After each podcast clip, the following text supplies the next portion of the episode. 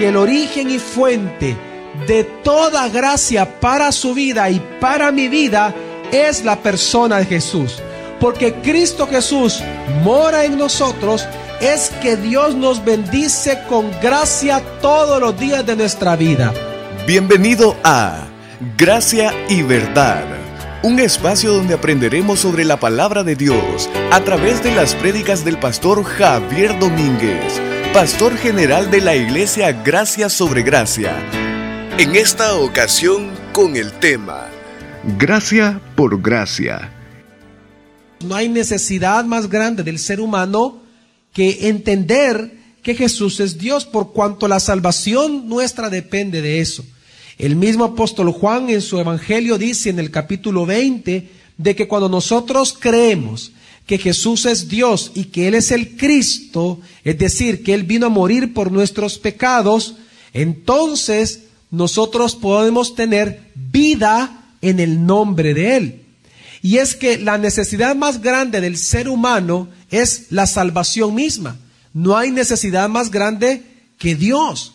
Es decir, nosotros podemos pensar que lo que nosotros necesitamos en la vida es tal vez un poco más de paz, un poco más de gozo, un poco más tal vez de dinero. Quizá lo que nosotros necesitamos es el perdón de la esposa o del esposo, tal vez el perdón de los hijos o el perdón de nuestros padres. Pero realmente nuestra necesidad más grande es Dios en nosotros es Cristo morando en nosotros, es decir, es la salvación de Dios en nosotros. No hay necesidad más grande que Dios para nosotros, porque de Él dependen todas las cosas. Él no solamente es nuestro proveedor, sino que Él también es nuestro sustentador. Amén, mi familia, porque Él es antes de todas las cosas y en Él todas las cosas son sustentadas, son sostenidas, encuentran su orden por el cual fuimos creados. Por lo tanto, si nosotros tenemos una existencia fuera de Jesús, si a nosotros no nos importa Cristo o nos vale Cristo, pues entonces nunca vamos a encontrar un propósito de vida, nunca vamos a encontrar una dirección realmente de vida, ni vamos a tener la motivación correcta para vivir. Sin embargo, cuando nosotros nos enfocamos en Jesús, hemos ganado con Él todas las cosas por cuanto Él es Dios. Juan defendió desde un inicio que Jesús es Dios.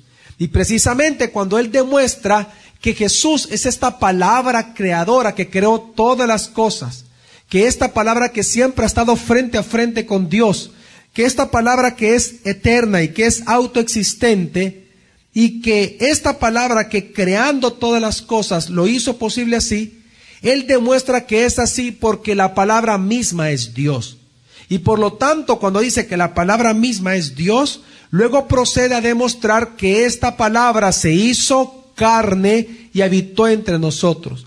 Y él dice entonces que esta palabra encarnó en la persona de quién? De Jesús. Por lo tanto, Jesús es Dios. Es esta palabra creadora, precisamente de un inicio que encontramos en Génesis, precisamente es el Hijo creando todas las cosas. Por eso es que cantamos lo que cantamos y por eso nosotros leemos lo que leemos en Colosenses, que por Él, para Él y con Él son todas las cosas. Es decir, todas las cosas fueron creadas, todo el universo fue creado por Cristo Jesús. Fue creado con Él y fue creado para la gloria de Él. Entonces, en ese contexto, cuando el apóstol Juan demuestra que Jesús es Dios, entonces él procede a tocar un tema más que importante para nosotros. Y él comienza a hablar entonces de que Jesús es nuestro sustentador, de que Jesús es nuestro proveedor, que Jesús es nuestro todo suficiente. Y él comienza a demostrar de que si usted le pide algo a Dios, lo que Dios le va a dar no solamente es algo, sino es alguien. Y que este alguien es Cristo Jesús viviendo en usted. Y a partir de Cristo viviendo en usted, Él es fuente de toda bendición futura en usted. Amén. Es decir, si Cristo lo va a bendecir a usted, es porque Cristo mora en usted. Por eso es que Jesús dijo, todo lo que le pidáis a mi Padre en qué? En mi nombre. ¿Qué dijo Él? Él lo dará. ¿Por qué? Porque usted se lo está pidiendo en qué? En el nombre de Jesús. Quiero que entienda que el origen y fuente de toda gracia para su vida y para mi vida es la persona de Jesús. Porque Cristo Jesús mora en nosotros, es que Dios nos bendice con gracia todos los días de nuestra vida. Amén. Pues precisamente ese tema, Juan es lo que comienza a tocar después del versículo 15. En el versículo 16 y 17, unas palabras interesantes, para algunos complicadas, estas palabras que Juan establece en su primer capítulo del Evangelio, precisamente lo que él está hablando, buscando demostrar, es que una vez entendiendo que Jesús es Dios, él testifica la deidad de Jesús a través de demostrar que entonces todo depende de él. Que por cuanto él es Dios, entonces dice el apóstol Juan, que por cuanto Él es Dios, todos nosotros debemos cada día de tomar de su plenitud. Y a esta toma de la plenitud de Jesús todos los días, a eso Dios también le llama que es un acto de gracia, porque tomamos de la gracia más gracia. Pero sí es importante que usted entienda de que todo lo que Dios nos da, nos los da a través de quién? Del Hijo a través de Jesucristo, el cual ahora está viviendo en nosotros a través del mismo Espíritu Santo. Y esta verdad es lo que Juan viene a establecer. Y es un tema muy importante. Por eso dice Juan capítulo 1, versículos 16 al 17 de la siguiente manera. Porque de su plenitud tomamos todos, es decir, gracia por gracia. Pues la ley fue dada por medio de Moisés la gracia y la verdad fueron hechas por medio de Jesús el Mesías. Una de las cosas que comienza afirmando el apóstol Juan es que usted y yo necesitamos, no es que solamente debamos, sino que usted y yo necesitamos tomar de la plenitud de Jesús todos los días. Amén, mi familia. ¿Cómo nosotros pretendemos querer ser, por ejemplo, un buen padre, una buena madre, un buen esposo, una buena esposa? si toda la vida nos vale Jesús? Lo que está demostrando Juan, que si Jesús es Dios, entonces debemos de tomar de Él, de su plenitud, ¿cuántas veces? Todos los días. Pero luego de decir eso dice, es decir, gracia por gracia. Lo que Él comienza a definir, que este acto o que este privilegio que tenemos ahora nosotros los cristianos, de tomar de la plenitud de Jesús todos los días, es un acto de qué? De gracia de parte de Dios para nosotros. Amén. Pero luego Él menciona otra gracia. Es decir, Él menciona, dice, gracia por gracia. Es decir, no solamente el acto de tomar de Jesús es que Dios nos lo permite por gracia porque no lo merecemos. Amén. Nosotros no merecemos tomar de la plenitud de Jesús todos los días. Amén. Si lo hacemos y si Dios nos invita a hacerlo es por gracia, es gratuito. Pero cuando Él dice no solamente que ese es un acto de gracia, sino que también esa frase, gracia por gracia, se está refiriendo a que el mismo Cristo viene a ser la gracia de Dios para nosotros. En otras palabras, Juan lo que comienza a demostrar es que esa tan anhelada gracia que lo salva a usted y que me salva a mí, y que es el fundamento de nuestra vida, como dice el libro de Corintios, sobre el cual nosotros debemos de edificar con oro, con plata y con piedras preciosas, ese fundamento, esa gracia fundamental, esa gracia primaria, origen y fuente de toda gracia, esa gracia no es una energía esotérica, esa gracia no es una fuerza eh, eh, eh, tipo la de las, de las películas o una fuerza metafísica que nos va a dar, sino que esa gracia con la cual Dios nos salva y nos sostiene no es algo, sino que es la persona de Cristo Jesús. En otras palabras, cuando usted le pide algo a Dios, supóngase que usted en este momento está pasando una situación difícil y hay dolor en su corazón y usted le pide paz a Dios. Cuando uno le pide paz a Dios, uno piensa que Dios nos va a dar un sentimiento llamado paz, o una energía llamada paz, o una fuerza espiritual llamada paz.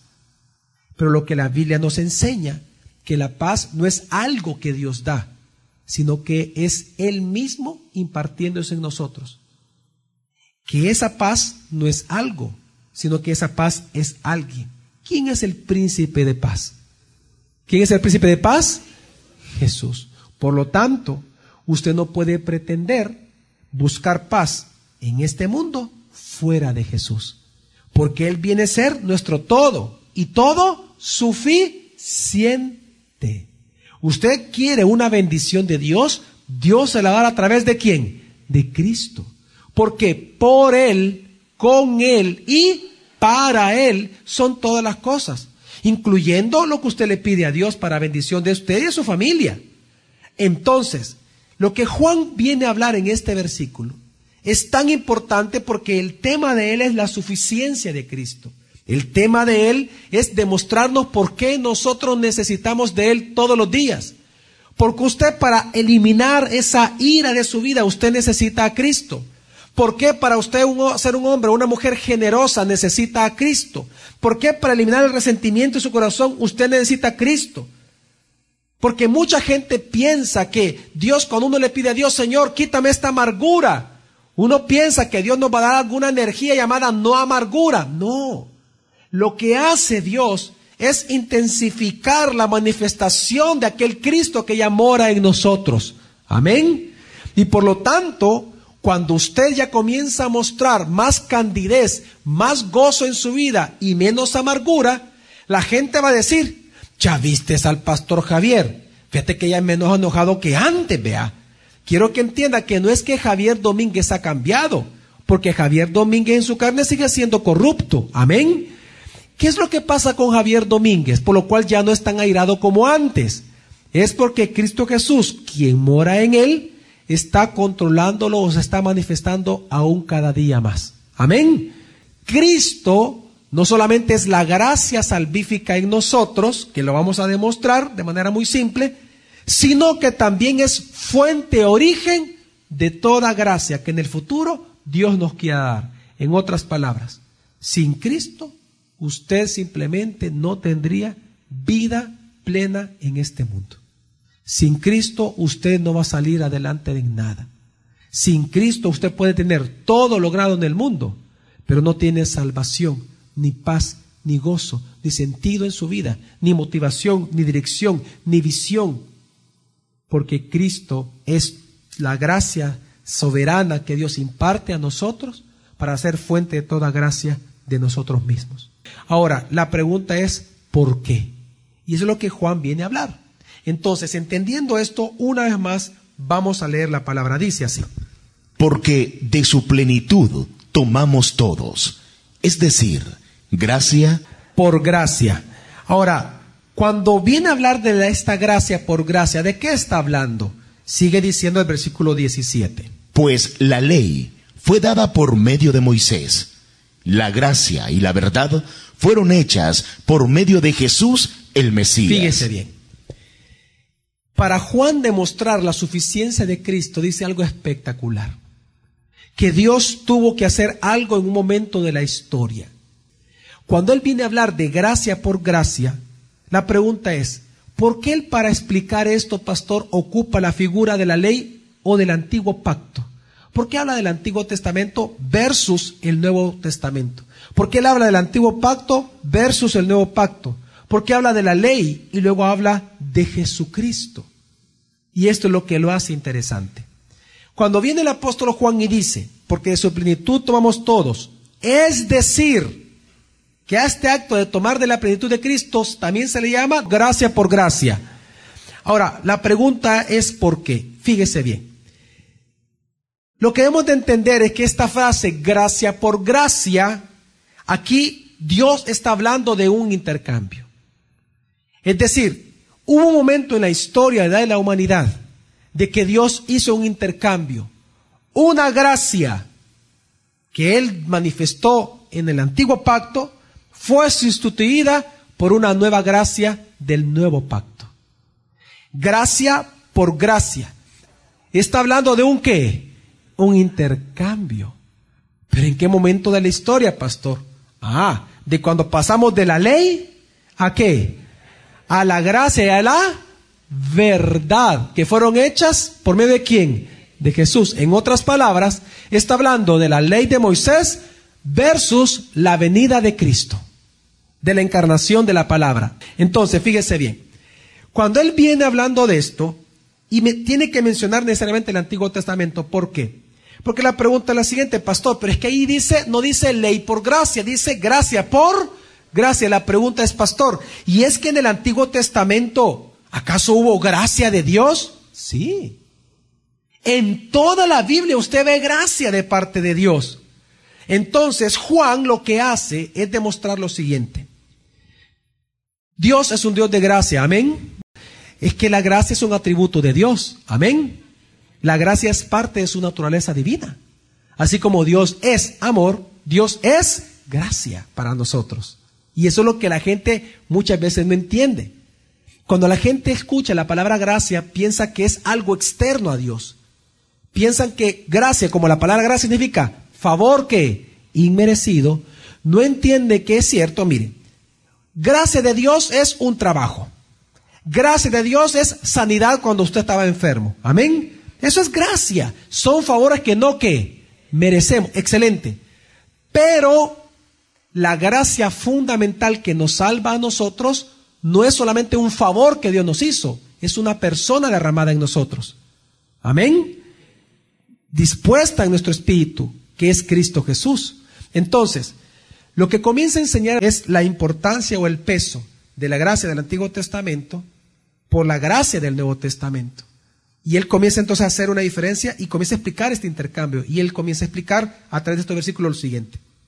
En el Antiguo Testamento, Dios nos dio la ley a través de Moisés. Amén. Pero vamos a entender que esta ley en sí misma no es gracia, ni tampoco es fuente de gracia. La ley jamás va a ser gracia. Pero como dice Romanos, la ley sí es buena, justa y santa. Entonces la pregunta es, pastor, ¿por qué Dios dio la ley en el Antiguo Testamento? Dios dio la ley en el Antiguo Testamento porque lo que Él quería era hacernos ver nuestro propio pecado. Sin la ley es posible entender cuánto ofendemos a Dios. No, no podemos sin la ley. Por ejemplo, ¿cómo mi hijo puede saber que me puede ofender a mí si yo no le digo no hagas tal cosa?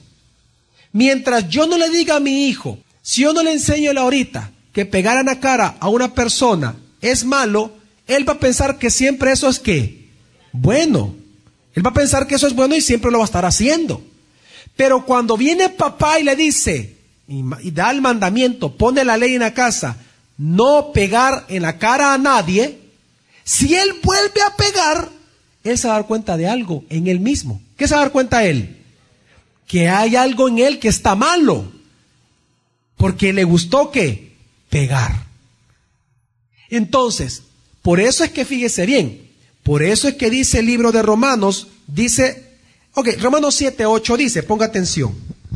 Mas el pecado, tomando ocasión por el mandamiento. Tomando ocasión, es decir, naciendo, manifestándose. Cuando el pecado surge, cuando el mandamiento surge, ¿qué pasa? Produjo en mí toda codicia, porque sin la ley el pecado está muerto. ¿Cómo usted sabe que usted es una persona que en su carne es codicioso? Ahora, ¿cómo sabemos que eso que hemos hecho se llama codicia? ¿Cómo lo sabemos que se llama codicia? Porque Dios nos habló que eso es que codicia. Si papá no nos dice que eso es codicia, nunca nos vamos a enterar que es codicia. Entonces, fíjese bien, ¿para qué Dios dio la ley? ¿Nos dio para salvarnos? No. ¿La ley es gracia en el Antiguo Testamento? No. La ley es justa, santa y buena porque cumplió su cometido. ¿Cuál es? Mostrarnos a nosotros cuán pecaminosos somos todos los días delante de Dios, cuán corruptos somos. Amén. Y enseñarnos que no tenemos remedio en nuestras propias manos.